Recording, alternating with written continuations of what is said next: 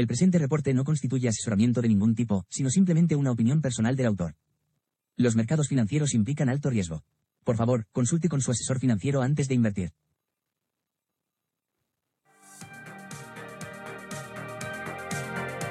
Muy buenos días a todos. ¿Cómo estáis? Bienvenidos. Este es un nuevo show de Money Talks. 29 de noviembre del año 2023.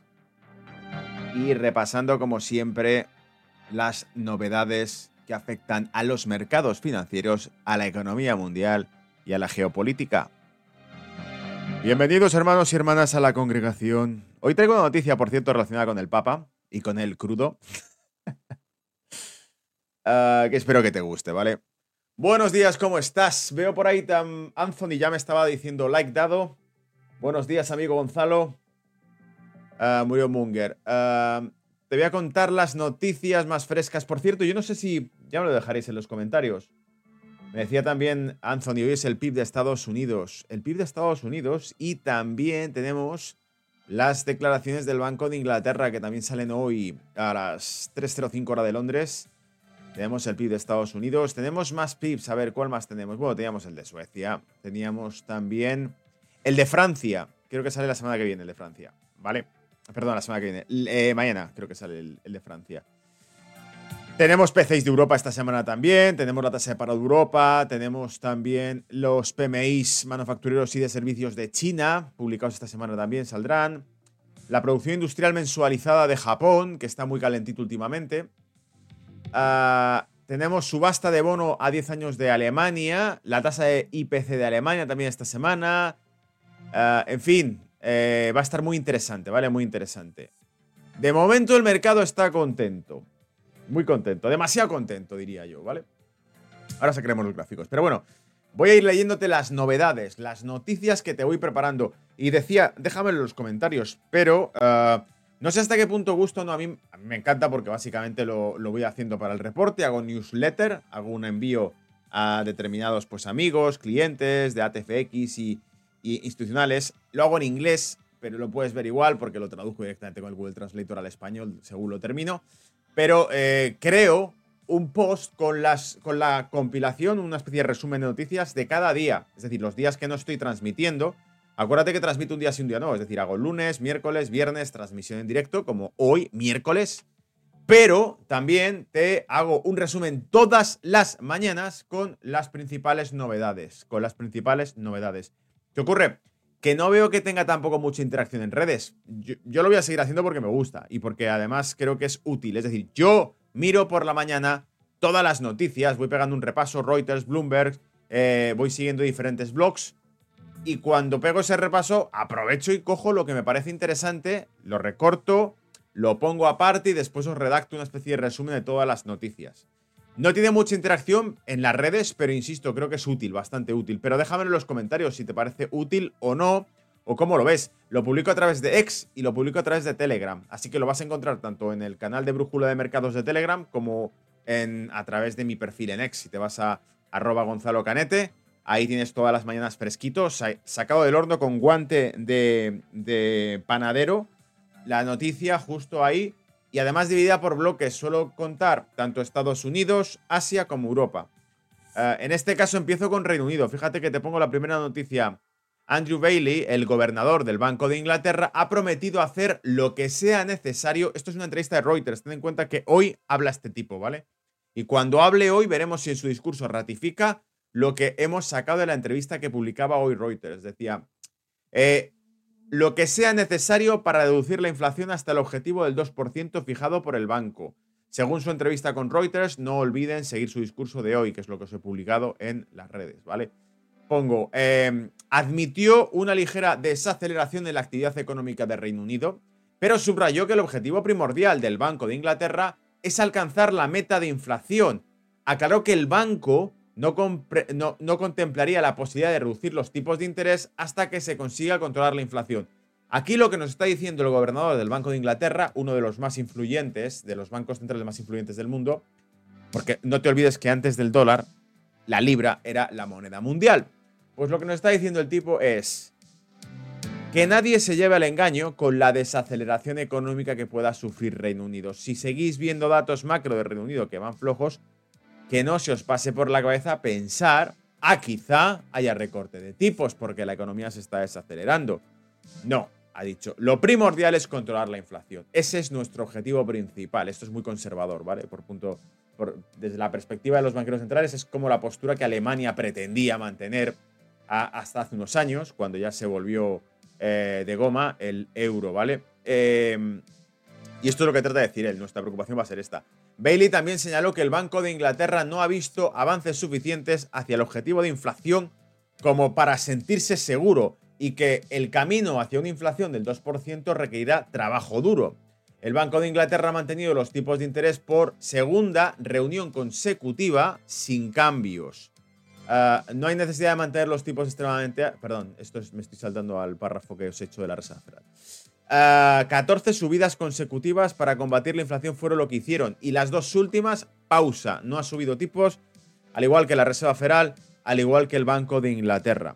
Te recuerdo además que la inflación actual del Reino Unido, si su objetivo tan primordial, tan seguro es el 2%, eh, la inflación que tiene actualmente es del 4.6, más del doble de la que persigue. ¿Tiene la esperanza, como la tienen otros banqueros centrales, como ahora veremos, palabras incluso de alguno de la Reserva Federal, algún miembro de la Reserva Federal, la esperanza de que la inflación se siga desinflando por sí sola, que no haga falta tomar más medidas. Esa es la esperanza que tiene. Si por alguna razón no se cumple, veremos qué pasa. Porque, digo veremos, porque ahora vas a ver que algunas eh, personas que integran el sistema de Reserva Federal de la Fed de Estados Unidos han dicho que bueno, que si los tipos, ni siquiera que suba la inflación, sino que si se mantiene estancada, quizá convenga subir tipos de nuevo una vez más. ¿Vale? Y con esto es, como os comentaba ayer en redes, que también publiqué el comentario, extraje dos comentarios de dos personas que pertenecen al Consejo de la Reserva Federal prácticamente cruzados, ¿vale? Ahora, ahora los verás. Vamos con la Reserva Federal antes de que pasemos a gráficos, a noticias de geopolítica y demás. Estados Unidos. Los miembros de la Reserva Federal están divididos. Ayer Christopher Wall declaró, comillas, si la inflación disminuye sistemáticamente, no hay necesidad de mantener los tipos extremadamente altos. Estás diciendo, Christopher, amigo Chris, estás diciendo que si la inflación se sigue desinflando, ¿para qué vamos a mantener los tipos por encima del 5,50? ¿Por qué no bajarlos al 5,25? ¿Por qué no bajarlos al 5? ¿Es lo que estás diciendo? ¿Qué son extremadamente altos para ti? los tipos de interés actuales, ¿estás sugiriendo entonces que si la inflación se sigue desinflando sola, se podría mover tipos? Esto es lo que ha querido dar a entender sin decirlo claramente a los mercados y a Wall Street. ¿Qué ocurre? Que después, Michelle Bowman, minutos después, expresa lo siguiente. Comillas. Apoyo las subidas de tipos si la inflación permanece estancada. Aquí acabamos de pasar de un Waller que te está diciendo que, eh, bueno, ¿por qué no vamos a recortar tipos si vemos que la tasa de inflación se sigue explomando? A un Bowman, una Bowman que te está diciendo, si la inflación no avanza, si la inflación no se sigue desinflando, aquí subimos tipos. Es decir, lo contrario casi. Vale, uno dice, si se, si se baja, recortamos tipos. Y la otra dice, si no baja, incluso los subimos. Quédate con la película. Waller también insinuó posibles reducciones de los tipos una vez que la Fed alcance su objetivo de inflación del 2%, lo que estimularía aún más el mercado. Esta es la insinuación, la que os hemos dicho hace un momento, ¿vale? Ahora bien, John Williams, presidente del Banco de la Reserva Federal, pero de Nueva York, ha dicho, ha expresado su satisfacción por la estabilidad de las expectativas de inflación a largo plazo. Señaló que las expectativas de inflación a largo plazo en Estados Unidos se han mantenido notablemente estables. Pero tampoco sé a cuáles está refiriendo, porque las últimas que supimos la semana pasada porque te tengo absolutamente actualizado de todo, fueron las de la Universidad de Michigan, que estimaba que según las encuestas que habían realizado y según el estudio, la tasa de inflación percibida por el estadounidense medio creen que seguiría subiendo hasta el 4 y pico por ciento el año que viene. 4 y pico por ciento tasa de inflación, no del 2. Por lo tanto, no sé exactamente a qué em, datos está haciendo eh, referencia John Williams los últimos que conocemos, que es bastante influyente, los datos de la Universidad de Michigan sobre inflación son bastante referentes, esos han dicho que estiman que la inflación suba para el año que viene, ¿vale? Eh, pasamos con eso también a China, porque por supuesto de la primera economía del mundo a la segunda. Bloomberg ha informado de lo que denomina un programa QE al estilo chino. Esto no es nuevo, te lo pongo aquí porque lo han publicado ahora Bloomberg y porque nos da más datos, pero esta postura llevamos meses en este programa, en Money Talks, diciéndote que básicamente el Banco Popular de China plagia las políticas de la Reserva Federal. Como también te comenté la semana pasada, tras el anuncio del estímulo gubernamental del Reino Unido, que el Tesoro británico, o en este caso la Oficina de Gestión de Deuda, creo que se llama, del Reino Unido, em, emite más bonos de los que necesita parecería que es una copia de la estrategia que siguió la Reserva Federal o el Tesoro americano emitiendo más bonos. Eh, China ha hecho lo mismo. China ha eh, utilizado diferentes estrategias para estimular al sector inmobiliario, porque aquí viene el tema, una cueva al estilo chino, diseñado para ayudar a los promotores inmobiliarios. El talón de Aquiles, lo que más miedo le da a China ahora mismo es que uno de los pilares principales de la economía del sector financiero, que es el sector inmobiliario, si se cae el sector inmobiliario se cae prácticamente todo porque ¿quién financia la hipoteca? ¿Quién financia la construcción? Los bancos. Pues esto afecta al sector financiero, evidentemente. Por eso tiene un alto peligro. Entonces, ¿qué ocurre? Que están tratando de reforzar con parches el sector inmobiliario chino. El plan de préstamos suplementarios pignorados utilizaría los préstamos promotores como garantía y luego proporcionaría a los bancos una política monetaria de efectivo barato para prestar al servicio inmobiliario en dificultades.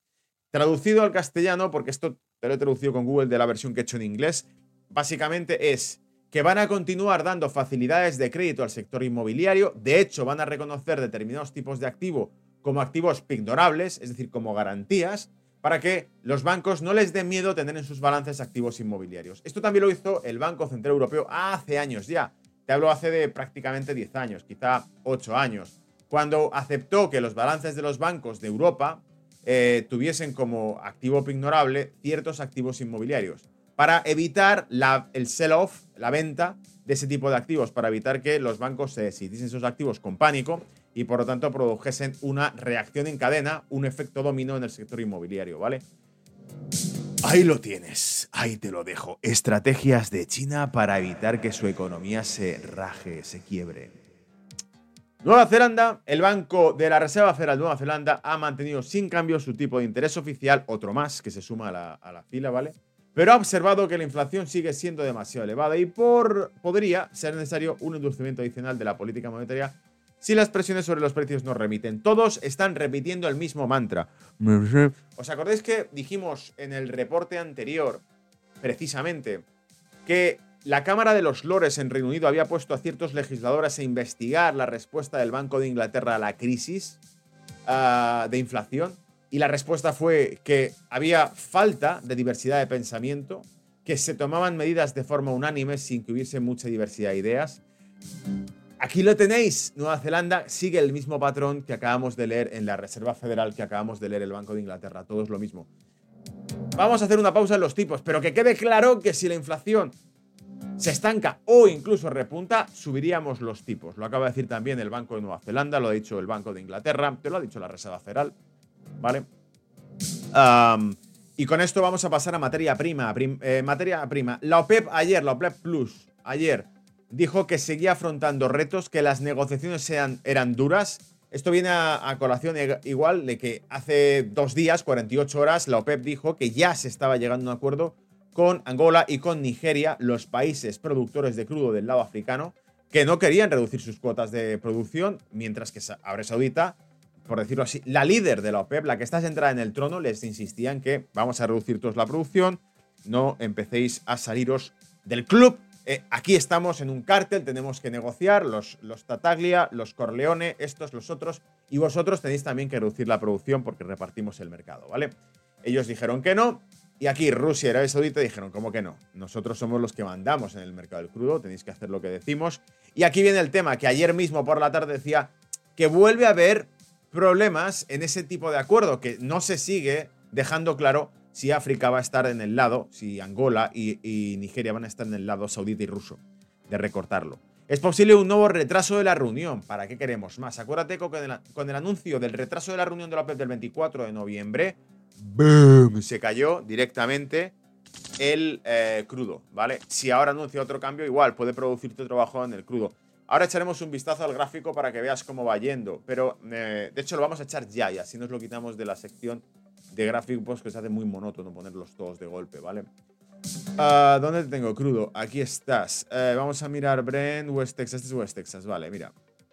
Tuvo cierto repunte, eh, pese a todo. Fíjate, está tratando de renacer. Estamos en vela semanal.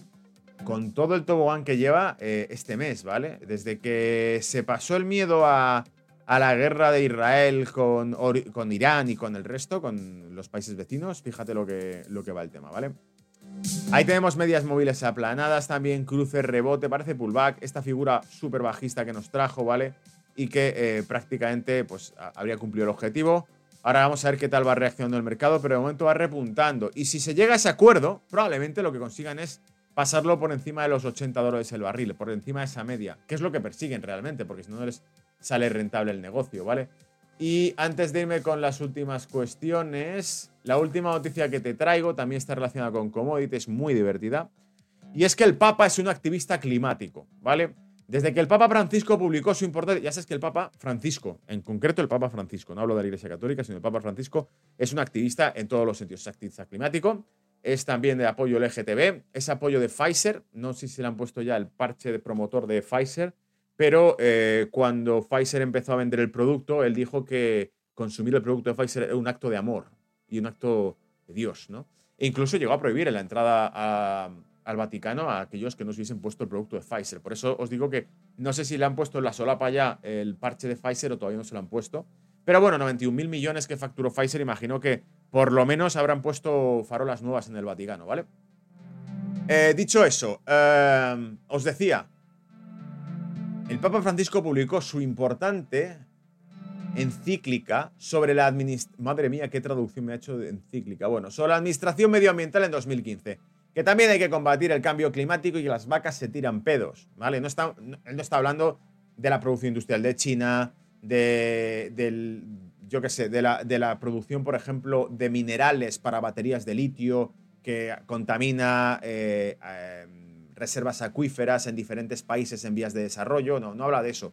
Él habla de los pedos de las vacas y de la carne que se come en Europa, que es menos de 2% de la contribución del CO2 mundial, ¿vale? Pero es ahí donde hay que aplicar este tipo de medidas, poner coches eléctricos y cosar impuestos a la población.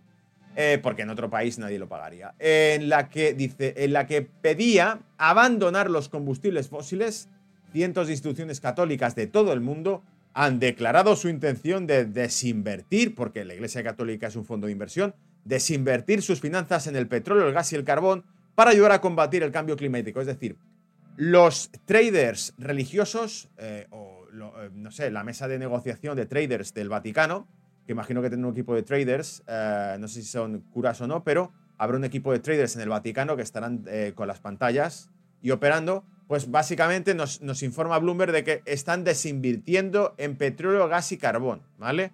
Eh, o como diría Putin, invertirán entonces en leña para calentarse. Dice, sin embargo, en Estados Unidos, principal productor de petróleo, gas y hogar, eh, de aproximadamente una cuarta parte de la población católica mundial, 25% de toda la población católica está, en Estados Unidos, el resto en Europa, eh, dice, dice, sin embargo, este país, ninguna diócesis ha declarado la desinversión de sus activos en combustibles fósiles. Es decir, los traders, los curas traders eh, católicos de Estados Unidos siguen largos en petróleo. A ver, ¿cómo pongo por aquí, por favor? Sigue largos en crudo, ¿vale? Ah, la diócesis estadounidense posee millones de dólares, aquí lo tienes, en acciones de empresas de combustibles fósiles a través de la cartera destinada a financiar operaciones de la iglesia, a pagar salarios del clero, según una revisión de los estados financieros realizados por Reuters. Esto venía de información de Reuters, ¿vale? Según las, eh, las auditorías que hace Reuters o, la revisión de estados financieros de las dioses estadounidenses, eh, están largas en crudo, ¿vale? Los traders católicos están largos en crudo. Em, los traders del Vaticano están, no, el Vaticano, pero los traders católicos están largos en crudo. Por lo tanto, aquí eh, o bien les expulsan de la diócesis, o sea, el Papa Francisco directamente le sanciona por ser alcistas en petróleo, ¿vale? Eh, yo es que realmente me parto la caja con este tipo de cosas, ¿vale? Eh, voy al chat antes de pasar a sección gráficos, donde ir contando cómo está el mercado. Ah, no, por cierto, noticias que comentar también por aquí, ahora te leo, ¿vale? Eh, me decís por aquí buenos días, Miguel, Carlos, Díaz también, buenos días. Alexis, buenos días, Gonzalo. Ah, desde Argentina me decías por aquí. Active Capital, la comunidad de Alexis de Active Capital también es de Argentina. Traders desde Argentina que tienen publicados sus gráficos por ahí, que me pasaste tu enlace, muy bueno del canal, ¿vale? me decías, todo lo que compartes es útil, gracias Gonzalo, crack. Vito, buenos días Gonzalo. Ah, y a todos, buenos días Vito. Ah, Antonio Barrón decía, buenos días Gonzalo. Eh, presentas la información más real. Saludos desde Chicago. Gracias, Antonio. Estás ahí lejos, ¿eh? Y dice, saludos a todos los presentes también. Anders me ponía por aquí, ET, ET, ET. No sé si es ET de extraterrestre. Gonzalo Cañete. Eh, Juan Pablo desde Chile me decía, buenos días Gonzalo. Si el oro va como avión, será que estamos descontando tasas reales negativas, porque no me puedo creer que siga subiendo el bono americano ofertando tanto papel al mercado. Eso es cierto. Hay que mirar el rendimiento del bono porque se enfriaba y ahora resulta que vuelve a repuntar, ¿vale? Eh, ley cataloga al Papa como el representante de del maligno en la tierra. No lo sabía esto yo. ley cataloga al Papa como el representante del maligno en la tierra. Gracias por el aporte, amigo, me decía Vito por aquí. Eh, venga, un placer, amigos. Venga, lo que os iba a comentar, las últimas novedades son, primero esta, que me llama mucho la atención también, y es que tenemos a Erdogan, que no termina de ratificar la adhesión de Suecia a la OTAN, ¿vale? E-, Erdogan la está liando muy gorda, lo cual es muy interesante, porque Erdogan primero lanzó amenazas claras, dijo que cualquier día podían aparecer en las costas del Mediterráneo, en las costas de Israel. Eso lo dijo Erdogan hacia Israel le, empezó a pedir la, multitud, ¿no? Estaba bañándose en las masas y le pedía a la multitud eh, eh, Turquía a Gaza o el ejército turco a Gaza, ejército turco a Gaza. Y dijo, cualquier día podemos aparecer ahí. Ah, también dijo el tema de que eh, estás acabado, ¿no? Algo así. Lo publiqué, sus cita literalmente. Esto lo dijo en el Parlamento turco, pero algo así como a Israel. Estás acabado, no importa si tienes armas nucleares. Estás acabado con ellas o sin ellas dijo Erdogan, eh, presidente de Turquía, en el Parlamento refiriéndose a Israel. Declaraciones súper duras. ¿Qué ocurre? Que Israel está súper protegido, ¿vale? Por eh, Estados Unidos, que es el líder de la OTAN. Bueno, y por toda la OTAN. Si, si, aunque Israel, por decirlo así, no esté, creo que no está dentro de la OTAN, eh, está protegido por toda la OTAN, seguro. ¿Vale? O sea, es decir, si Israel dice, venís aquí, hacéis lo que yo diga y mandáis armas, me mandáis los tanques y me quiero, quiero tu metralleta. Quiero que me des la metralleta. Europa le da la metralleta a Israel, ¿vale? Eh, entonces, que un país que es miembro de la OTAN, no solo miembro de la OTAN, es que estamos hablando de Turquía, que es el ejército más grande de la OTAN en el Mediterráneo, diga que se podría plantar en Gaza cualquier día y darle un manotazo en los morros a Israel, es bastante, bastante delicado. ¿Qué ocurre? Que este país, aliado estrecho de Estados Unidos y miembro de la OTAN, amenaza a Israel directamente. Y claro, Creo que esto tiene que ver con el hecho de que no esté ratificando lo que se comprometió a hacer, que es que fue tanto Hungría como Turquía ponían pegas a la adhesión de Suecia a la OTAN. Era como, si ya la hemos liado gorda metiendo a la OTAN en Ucrania y mm, hablando de que Rusia no, no, tomaba, Rusia amenazaba, pero no tomaba ninguna acción militar contra Ucrania, hasta que, acordaros, hacen memoria por favor, porque si no, la televisión nos va a lavar el cerebro, hasta que eh, el actor de Netflix eh, que hace de presidente de Ucrania dijo eh, lo de que iban a poner también, ¿por qué no querían armamento nuclear en Ucrania? Querían armamento nuclear en Ucrania. Esto quiere decir que la OTAN va a poner bases de armamento nuclear en la Ucrania, en Ucrania. Y claro, cuando esto ocurrió ya, entonces sí, Putin, el malvado Putin, dijo, mirad, me estáis tocando ya a dos manos, ¿vale? Los... Ah, los kiwis, me estáis tocando los kiwis a dos manos ya y lo que no va a ocurrir bajo ninguna circunstancia es que jamás haya armamento nuclear de Estados Unidos a 500 kilómetros de Moscú. Como tampoco lo hay en Ciudad de México, armamento nuclear ruso apuntando a Estados Unidos, evidentemente, ¿vale? Pero el caso es que Estados Unidos es una democracia y Putin es un dictador, como ya sabemos porque la televisión nos lo ha explicado muchas veces. Por lo tanto, en esta misma situación, en este mismo contexto, te pones en, eh, en el ambaje que Turquía dice, no, Suecia no entra en la OTAN. Y que eh, Hungría dice, no, Suecia no entra en la OTAN. Y se insiste, se negocia, se le dan concesiones a Erdogan porque Erdogan es un comerciante nato. Es un comerciante nato y Erdogan consigue, no recuerdo ahora cuáles eran, pero Erdogan decía, yo tengo razones por las cuales no quiero que Suecia entre en la OTAN. No son que Rusia me esté untando por detrás, no son que Rusia me esté prometiendo algo. Hay gente que dice que el golpe de Estado de julio 2015, si no me equivoco fue 2015, ¿no? Julio 2015, el golpe de Estado de julio 2015 de Turquía fue orquestado por Estados Unidos, hay gente que mantiene esto, y que Erdogan se salva el pellejo solamente porque alguien le avisa de que van a bombardear el hotel donde él se encuentra. Y que quien le avisa de que van a bombardearlo es Putin. Esto es un rumor, una leyenda urbana, tómatelo como quieras. La única cuestión es que después del intento de golpe Estado en Turquía, la primera reunión que tiene Erdogan con un líder es con Putin. Por lo tanto, por eso sale este rumor, ¿no? ¿Con quién te reúnes después del intento de golpe de Estado? ¿Con Estados Unidos? No, con Rusia. ¿Por qué? Porque crees que por ejemplo, estuvo cinco días rodeada la base de la OTAN en, Turquía. ¿Por qué rodeó?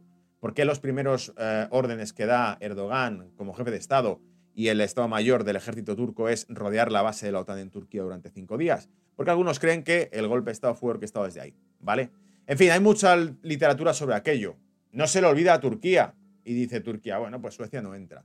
Motivos, no, es que Suecia da apoyo a lo que nosotros consideramos terroristas, que son eh, los kurdos, etcétera. Vale, bien, lo que tú quieras pero que no entra. Hasta que le hicieron ciertas concesiones a Turquía y Turquía dijo, vale, entonces sí entra. Y cuando dijeron, bueno, pues venga, aquí están las concesiones, sí entra, ¿no? Sí, sí entra. Vale, pues ya está. No, pero espera.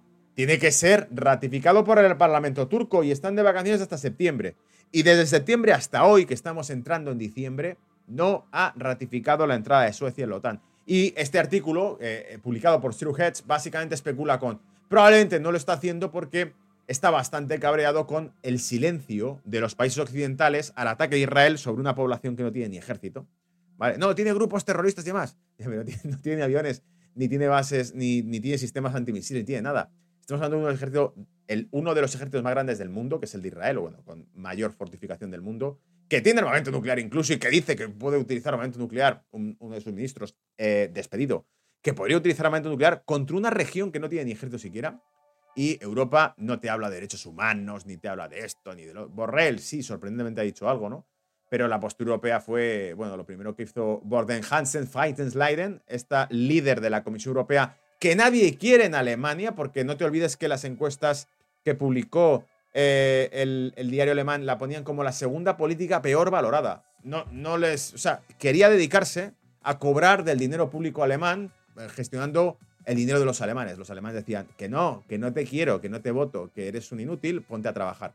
Y entonces lo que hicieron fue mandarle a la Comisión Europea. Y ahí sí, ahí sí ya puede cobrar de dinero público de todos y representar a todos aunque nadie la quiera. Pues lo primero que hizo fue irse a Israel cuando pasó todo esto, a manifestar su completo apoyo de la Unión Europea a Israel. Y Borrell dijo, cuidado, no vayas tan deprisa porque yo no estoy de acuerdo con esto.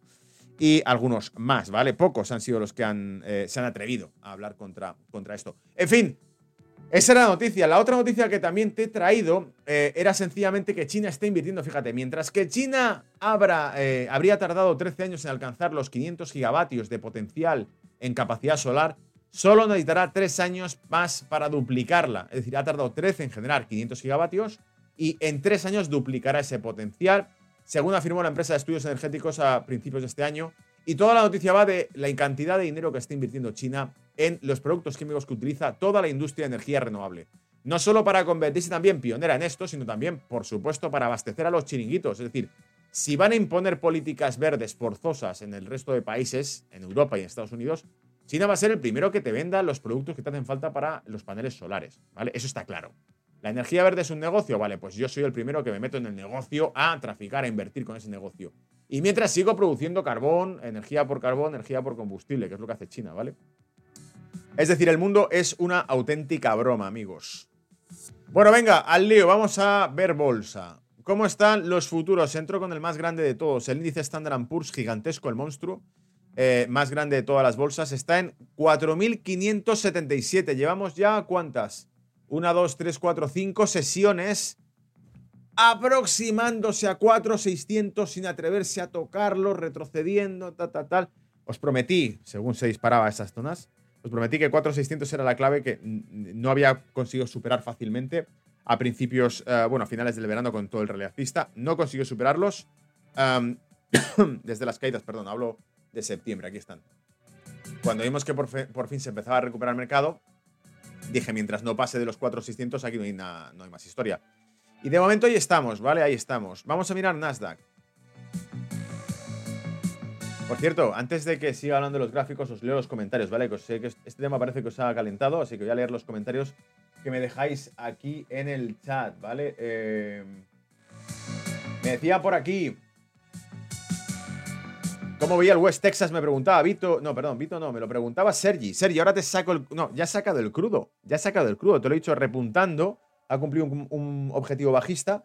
Pero con el tema de la OP posponiendo la reunión, esto dificulta que suba. Pero en cuanto haya reunión y se negocie y se va a negociar un recorte de la producción, lo que la cuestión está en cuánto van a tardar, pero en cuanto eso ocurra, Sergi disparar el precio del crudo, ¿vale? Eh, más cosas. Ander me preguntaba, bueno, me decía, si Israel ataca a Turquía, se debería activar el artículo 5 de la OTAN. Eso es brutal también. Claro, no, habíamos caído este, en este factor. No había caído yo en este factor.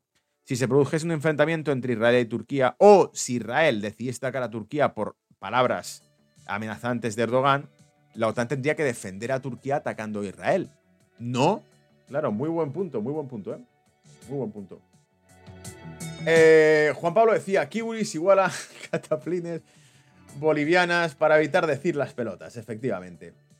Uh, Miguel e. García decía, Erdogan sabe que la Unión Europea OTAN es eh, es un zoco y él tiene ahí su tenderete no va a parar de vender lo suyo. No, evidentemente. Eh, tengo amigos turcos que me dicen lo mismo, que este tipo siempre está pidiendo algo a cambio. O sea, no tiene una postura clara, porque siempre su postura depende de lo que consiga a cambio. Lo cual, ¿qué quieres que te diga? Ole, ¿sabes? Sus santos, porque lo que hace es eh, eh, conseguir mayores intereses para Turquía. Es decir, si funcionásemos todos así, pues a lo mejor los países tenían algo más de autonomía. Pedro Sánchez se ha atrevido a decir lo contrario de Alemania. Sí, eso es otra cosa que me ha sorprendido. Que el producto comercial llamado Pedro Sánchez, ¿vale? El producto comercial que reina o que gobierna, bueno, reina prácticamente en España, porque tampoco la Casa Real parece que tenga nada que decir. Eh, el producto comercial Pedro Sánchez, por alguna razón, se ha atrevido a desafiar a, eh, Israel, que es el poder geopolítico mundial, ¿vale? Eh, claro, porque hay un globalismo que es como un globalismo con causas distintas, hormonal a niños, tal. Y la sociedad israelí es bastante más conservadora que eso, pese a que también le está metiendo todo lo que pueden del LGTBI y demás. Es decir, el sionismo es de corte conservador.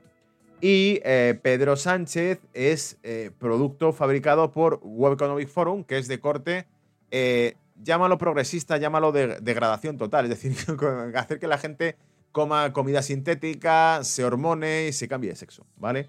Y eso probablemente, pues para, para los ultraortodoxos judíos es como decir, te has vuelto loco. Eh, buenas, ¿qué opináis sobre FTX? ¿Lo levantarán? No creo, no creo. Uh, preguntaba por aquí Unail. No creo que ocurra. Pero tampoco he leído nada nuevo sobre ello, o sea que igual estás por ahí. Bueno, vamos al tema, los gráficos. Te pongo pantalla completa para que no se pierda ningún nivel, ¿vale? A ver, pantalla completa. Estamos viendo ahora mismo Nasdaq. Hemos visto ya el Standard Poor's súper fuerte. Nasdaq 16.078. El reto de Nasdaq era superar 16.000. Lo ha hecho. Ha superado 16.000 y están 16.078 puntos. ¿Vale? A ver lo que pasa ahora. A ver lo que pasa ahora. Tenemos datos de Estados Unidos PIB eh, hoy y tenemos también cifras de IPC de Europa y el resto. Si todo continúa en la misma línea y el Producto Bruto de Estados Unidos sigue fuerte, si sale un dato fuerte de PIB, esto puede que se enfríe un poco, ¿vale? O incluso mejor de lo esperado, imagínate. Vamos a dos escenarios. PIB mejor de lo esperado, el mercado empieza a corregir. ¿Por qué? Porque PIB mejor de esperado significa que la economía estadounidense no se está ralentizando y por lo tanto no va a haber recorte de tipos aquí unos meses. Y es más, incluso a lo mejor eh, puede haber hasta repuntes de inflación, que ya lo dijo la Reserva Federal. No descartamos que la inflación repunte. Mientras los datos macro sean buenos, ellos no se fían de que la inflación no pueda volver. ¿Vale? Um, Russell 2000, ¿dónde te tengo? Aquí estás. 1792. Igual, no se atreve a superar los 1800. No se atreve a superar los 1800 y va, va por descontado que está muy por debajo del resto de Nasdaq y de Standard Poor's. Por la razón que sea, llámalo X, el Russell 2000 no está avanzando como han avanzado el resto. Ojo, ha conseguido avanzar, ¿eh? pero se ha parado en la media de 200. Mientras que Standard Poor's y Nasdaq perforaron la media de 200 y se fueron por encima, pero ¿de qué manera? Hace ya días. ¿eh? Russell 2000 no está haciendo esto, aquí hay algo raro. ¿Ok? Ten en cuenta eso, apúntatelo, nota mental. DAX, Cetra, en el mercado europeo. A ver qué me ha sacado, me ha sacado por aquí el Nikkei. Mercado europeo, 16.135 también. Esto es una sorpresa, supera los 16.000 el DAX y se mete avanzando a máximos por ahí, ¿vale? Es decir, vuelve a romper todo esto y todo el movimiento que ya hemos visto de... Eh, ¿Os acordáis que lo dibujamos aquí? Que era este último impulso, que era superlateral, todo este impulso. Y no sé por qué tengo otros gráficos aquí, no está conservado el, el que os mantenía aquí, que era todo este movimiento lateral que trajo con la debilidad, acabó rompiendo y cayó. Fíjate cómo lo tratan de recuperar todo para arriba, todo para arriba, ¿eh? Venga, vamos, para arriba, para arriba, no pasa nada. Aquí, venga, ya está. 216.000 para arriba también, vámonos. Siguientes niveles. ahora sí se carga, ¿no? Madre mía lo que tarda esto. 16.300 puntos y 16.500 diría yo. 16.300, 16.500. Estamos en 16.138. No me fío, no me fío. Hay dato de IPC esta semana de Europa. No me fío para nada. También hay dato de Q3, creo que es, dato de crecimiento eh, de interanual de Alemania, del PIB de Alemania. No me fío de este movimiento. Tened mucho cuidado, ¿vale? Puesto a subir, ¿por qué no? Claro, pero es que está todo súper dilatado. Fijaos que. Es que mirad, por ejemplo, el índice español. ¿Dónde va? Es que está todo súper exagerado. Tened en cuenta la dimensión que tiene todo este movimiento alcista sin una sola corrección. Es brutal lo que está haciendo, ¿vale? Así que cuidado porque lo lógico sería unos cuantos días de bajada. Ahí lo dejo, ¿vale? Ahí lo dejo. Em, venga, dólar, e euro dólar. Dólar sigue desplomándose. ¿eh? Ayer con las palabras de la Fed volvieron a empujarlo un poquito más. Te la he leído en la sección de noticias. Ahora parece que lo que llevaba de sesión está tratando de recuperar un poco, pero estamos en 102,89. Pero es que ayer, eh, bueno, desde ayer ha llegado a estar en un mínimo de 102,46, 102,50 por debajo de eso, ¿eh? O sea que está desinflando súper fuerte el dólar. Mm, también bastante raro, ¿vale? ¿Por qué? Porque todo esto está O sea, el mercado está subiendo ininterrumpidamente durante casi tres semanas ya y el dólar cayendo ininterrumpidamente prácticamente. Mucha precaución porque esto no dura mucho, ¿vale? No dura mucho. Ahora mismo parece que el, índice dólar seguirá cayendo hasta 101, 101,50 por estas zonas, ¿vale? Pero caer a esas zonas significa que el eurodólar seguiría subiendo. Y también parece que le cuesta al eurodólar subir más, ¿eh? Ahí lo tenéis. 110 sería prácticamente el techo y está tocándolo con la punta de los dedos. Estamos en 109 con... Ahora mismo máximo se ha llegado a 110,71. Ahí lo tienes, ¿vale? Mucho cuidado también. Todo esto es lo mismo. O sea, renta variable, dólar, euro dólar es todo lo mismo y el euro dólar es todo lo mismo. Si todo el panorama cambia, esto pega un giro, ¿eh? Así que mucha atención. Vamos a ir al oro que debería estar duro, fuerte, porque eh, tenemos al, al dólar cada vez más débil. Y efectivamente ahí lo tenéis, ¿vale? Ha hecho un máximo en 2.052 dólares la onza. 2.052 dólares la onza, el máximo registrado ahora mismo con tendencia casi de corregirlo, ¿vale? Cuidado igual, porque hemos superado los 2.000 dólares la onza. Y ahora todo lo que tienes, dilataciones que puede hacerte hasta 2.070 y pico, lo veis aquí.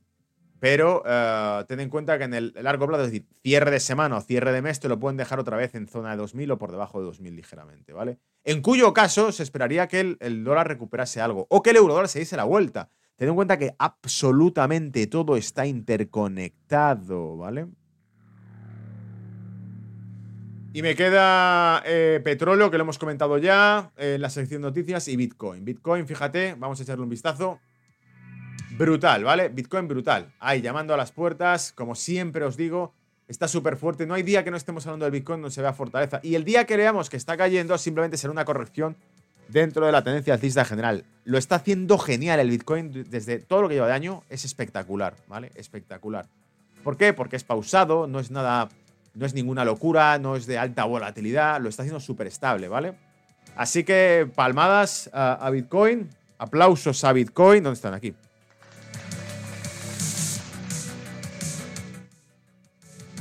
Bien, ahora ya sí cierro, amigos, que tengo reunión ah, de oficina y vamos a echarle un vistazo. Me decís por aquí.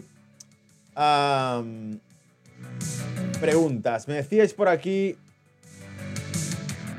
Déjate de shit me decía, buenas Gonzalo, ¿qué opinas de que muchos exchanges de cripto hayan pasado por el aro de las regulaciones aportando los datos y eh, penalicen y obstaculicen sus servicios?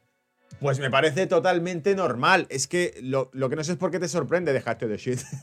¿Por qué te sorprende que hagan eso? Si son sets, son eh, central exchange, eh, crypto exchange centralizados, eh, que tienen que pasar por el aro porque si no les cierran el negocio. ¿Ellos qué quieren? Vender el producto cripto a la población. Caramelos, juguetes, palomitas, circo, a la población. Otra cuestión es el DeFi, es decir, todo lo que se considere este tipo de tecnología desregulada, descentralizada y no controlada. Entonces, para mí, Binance, FTC, Coinbase, todo esto es una cosa y, blockchain es otro tipo de elemento disruptivo y tecnológico que ha llegado para quedarse, ¿vale? No tiene nada que ver. Por lo tanto, Binance, lo que le diga el Banco Nacional, lo que le diga el regulador financiero, la autoridad financiera te pide datos, sí. La autoridad eh, fiscal, es decir, las agencias tributarias, las agencias de impuestos te piden, sí, lo que tú quieras, con tal de que me dejes seguir teniendo mi oficina aquí, vendiendo el producto y haciendo publicidad, lo que tú quieras. No, no puedes hacer publicidad. Bueno, pues ya me tocas un poco más los, ¿cómo era? las bolivianas, ¿vale? Si no me estás diciendo que se puede hacer esto. Entonces, eh, por aquí decía Ander, dudo que activaran el artículo 5 si se atacara a Israel o Turquía, pero no, activa, eh, no activarlo sería el final de la OTAN. Erdogan debería probar un ataque de falsa bandera, aunque sea para hacernos soñar un par de días. Eh, Ander, palabras de oro. Es súper interesante el escenario que plantea este hombre en el chat. Eh. Fíjate, dice un, ataque de bandera falsa. ¿Quién ha sido? ha sido Israel porque le amenazamos y porque nos hemos opuesto a ellos y han atacado vilmente nuestras posiciones o intereses turcos o a lo que sea, ¿vale? Y por eso eh, clamo e invoco el artículo 5. Y entonces eh, tendría que decir esto. No, no, esto no se puede hacer. Ah, bueno, vale. Entonces, ¿para qué estamos? Lo mismo que le pasaría con España si se atacada por Marruecos. Marruecos es país apoyado, financiado y armado por Estados Unidos. ¿Y qué pasa si Marruecos entra en conflicto con España? ¿A quién protegería Estados Unidos? ¿A España o a Marruecos? ¿Vale? Eh, como decía Bruce Lee, Bitcoin, my friend. bueno, amigos, eh, cerramos. A ver, creo que hay algún comentario más. Muchas gracias, hasta pronto, me decía Miguel. Amigos, cerramos. Nos vemos en el próximo reporte de Money que será, si os lo quiere, el viernes por la mañana. Así que suerte con el mercado que está calentito, ¿vale? Menuda masacre para los bajistas. Cuidaos. Chao.